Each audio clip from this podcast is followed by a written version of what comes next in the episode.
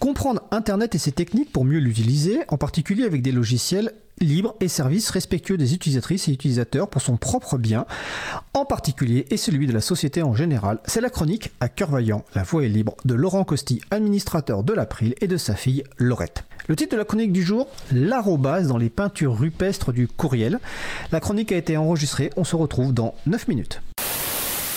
Hi, this is Jenny. I am sending you my intimate photos as I promised. Tu as vu ma puce? Je fais des progrès en anglais pour la prononciation. Je prends des phrases qui me passent sous les yeux et m'entraîne à les prononcer. Ah, ah, euh, bravo papa, c'est c'est très bien. Bon peut-être plus promised que promised. En fait, mais, mais tu, tu l'as lu où cette phrase? Il y avait un lien avec aussi? C'est promised, je vais encore m'entraîner pour la prononciation. Euh, pour la phrase, c'est un courriel personnel, c'est ma vie privée, ça ne te regarde pas. Euh, mais ça veut dire quoi exactement? Bon, c'est ta vie privée, ça me regarde pas. Mais je me demande comment on peut recevoir des tels courriels. Toi, je te vois venir. Tu veux que je t'explique les dessous intimes du courriel, son histoire, son fonctionnement, tout ça? Bof. Mais j'ai bien capté que c'était le sujet de la chronique. D'ailleurs, t'es pas obligé à chaque fois de te torturer sur des intros sinueuses parce que le thème de la chronique, il est annoncé à chaque fois en fait. Ah ouais, t'as raison. Prends une feuille et un stylo. Aujourd'hui, cours sur les courriels. Je ne veux pas entendre un bit basculer de 0 à 1 et vice-versa. Vivement l'avènement des ordinateurs quantiques. Ouais, vas-y papa, t'es chaud, lâche-toi, balance la sauce, commence par le commencement et remonte dans l'histoire d'Internet. Bah, comme souvent, ce sont les complexes militaro-industriels qui innovent, car stratégiquement, ça peut se révéler un avantage militaire et commercial. Oh, donc c'est des militaires qui ont envoyé le premier courriel? C'était quoi le message genre Oh les mains, vous êtes cernés? Ah, tu as le sens de la formule, tu devrais être général des armées, toi. Mais non, ce n'était pas ce message, mais presque. C'est Ray Tomlinson, alors sous contrat avec le gouvernement américain pour le projet ARPANET, qui va faire converger deux programmes pour envoyer et recevoir du texte. Oh, ARPANET, laisse-moi deviner. Agence pour la recherche pacifique, neutre, éthique et transparente. Ta tentative ressemble à s'y méprendre aux géniales idées de Framasoft quand il s'agit de trouver un acronyme comme celui des chatons.org. Mais il manque le deuxième A de ARPANET dans ton essai de déclinaison de l'acronyme. Ah, ah oui, oh, bah ça peut pas être ça du coup. Effectivement. Et même si leurs intentions étaient sans aucun doute celles que tu pointes, hum, ils sont restés plus modestes. Advanced, Advanced. Research, Projects, Agency Network. J'ai bon? Autrement dit, projet de recherche avancé en réseau de l'agence, branche du département de la défense des États-Unis. On y est donc. Mais euh, ça fait pas un peu beaucoup d'argent investi pour envoyer des gifs de chats qui se gaufrent à papy pour son anniversaire? Tout doux, tonnerre, on n'en est pas encore à envoyer des images. Il a d'abord fallu que Ray Tomlinson associe le couple de programmes SendMessage ReadMail avec le programme CopyNet qui permettait de copier simultanément un fichier sur les 15 ordinateurs d'ARPANET. Avec 200 lignes de code, il est parvenu à créer deux boîtes aux lettres électroniques sur deux ordinateurs situés côte à côte et à envoyer un message d'un ordinateur à l'autre. Ouais, mais euh, moi aussi je peux faire croire que je fais communiquer deux ordinateurs qui sont l'un à côté de l'autre. Bah, je déclare deux écrans sur le premier ordinateur et je fais semblant de brancher le second et le tour est joué. Je crois que tu confonds prestidigitation et informatique, ma chérie, mais je le note. La prochaine fois que je n'arriverai pas à mettre deux ordinateurs en réseau, ce qui ne saurait tarder étant donné mon incompétence, je ferai ça et pourrai ainsi usurper en toute quiétude. Oui, puis en plus t'es devenu un expert sur ce plan. Et voilà, t'es, mets ta mère dans le métavers. Non, mais je déconne, puis papa, t'es, t'es super sensible parfois. Et, et quel message d'espoir pour l'humanité a-t-il fait transiter par ce réseau, prémisse d'Internet, ce cher Ray Tomlinson?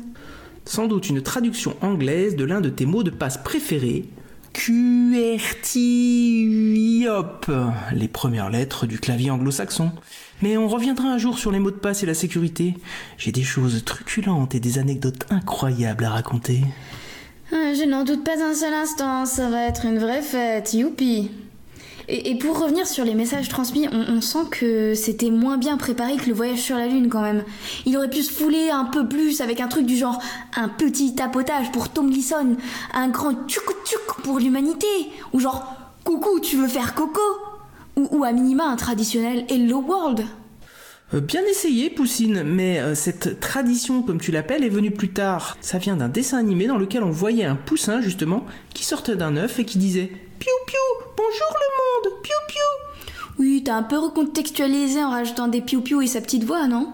Oui, j'en profite. Comme tu es devenu un peu spécialiste du projet GNU, je précise ici que de cette expression Hello World est né le projet GNU Hello, qui fait figure d'exemple canonique pour l'empaquetage d'un programme GNU et va jusqu'à servir de modèle aux normes de codage GNU ainsi qu'aux pratiques en vigueur au sein du projet. Bref, dire bonjour est important dans le monde du libre. Ouais, hyper spécialiste, tu veux dire. GNU, c'est la partie philosophique, éthique et sociale dans GNU Linux, non? 5 sur 5. CoF 4, ça nous fait 20 sur 20, mais on s'égare. Euh, dommage. Pour adresser son message, Ray Tomlinson avait besoin de séparer le destinataire du nom de la machine. Il a pensé à la première lettre du clavier, le Q. Mais il y avait trop de risques qu'elle soit confondue avec une lettre dans le nom de la personne ou de la machine. Et il a donc pensé au W en se disant que si un décret passait pour interdire l'usage du W dans tous les noms et prénoms du monde, oh, ça pouvait être jouable. Mais euh, j'ai jamais entendu parler de ce décret, donc je pense qu'il a laissé tomber. Ouais, trêve de passage en revue de l'alphabet. Ray ne cherchait pas une personne avec un caractère susceptible d'utiliser un clavier dans le présent, mais bien un caractère que plus personne n'utilisait tout en étant quand même présent sur le clavier. Tu me suis? Oh, il faut peut-être synthétiser ta pensée confuse. Euh, En fait, il cherchait simplement un caractère non utilisé sur le clavier. Et il a trouvé l'arrobase.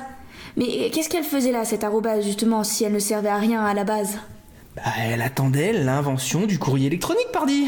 Il y a des caractères comme ça qui mm, ils savent se tapir dans l'ombre, se faire oublier pour mieux surgir dans la lumière de la fibre optique. Ouais, mais papa, attends, zéro rapport. Un jour, tu m'as dit, il ne faut pas jeter l'eau du bain avec le bébé, elle peut toujours servir à laver le 4x4. Je retiens donc fibre optique de tes propos précédents et le range dans le coffre spacieux du dit véhicule désormais propre. Mais en vrai, quoi donc qu'elle faisait là, cette arrobase surgissante? Tu me crois pas J'ai exploré le fin fond du web pour essayer d'apporter une réponse à cette question.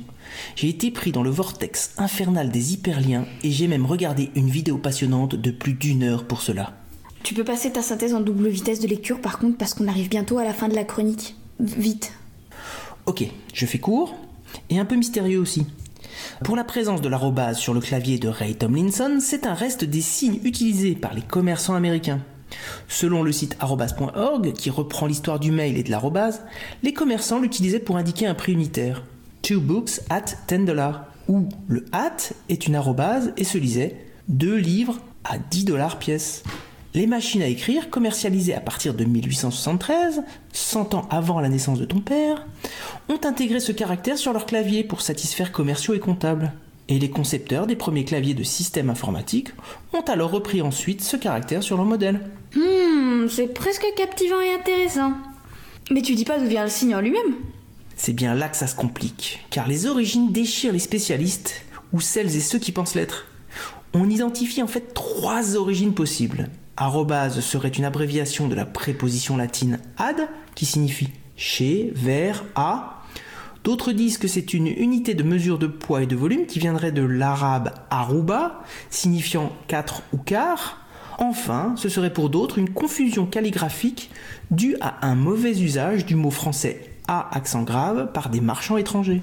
Bon, j'imagine que c'est pas simple de cerner la réalité. Si ma pratique du web se confirme, les personnes qui défendent telle ou telle hypothèse n'arrêtent pas de s'autoréférencer et de renforcer leurs croyances plus ou moins inconsciemment. C'est bien la conclusion de Mark Smith, professeur de paléographie. Si, ça existe. L'arrobase est sans doute un avatar de tout ça. Bon, l'arrobase étant posée, je vais pouvoir commencer à t'expliquer les courriels dans les 4 ou 5 prochaines chroniques. Je te poutoute et te donne rendez-vous la prochaine fois. On essaiera de causer sans doute encore un peu histoire, mais aussi protocole. Oh là là, il y a encore tout ça sur le courriel.